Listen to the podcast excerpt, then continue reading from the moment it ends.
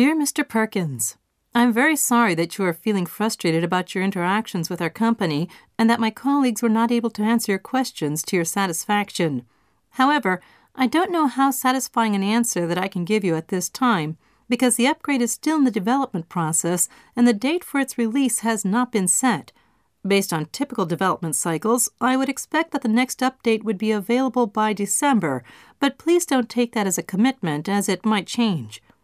I would be happy to put your name and contact information in my file, and I will send you an email as soon as the upgrade release date is officially announced. The upgrades are usually announced about six weeks before the actual release date. I am hoping that will be sufficient time to be useful for you.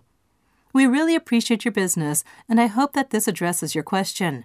Sincerely, Karen Morale, Customer Care.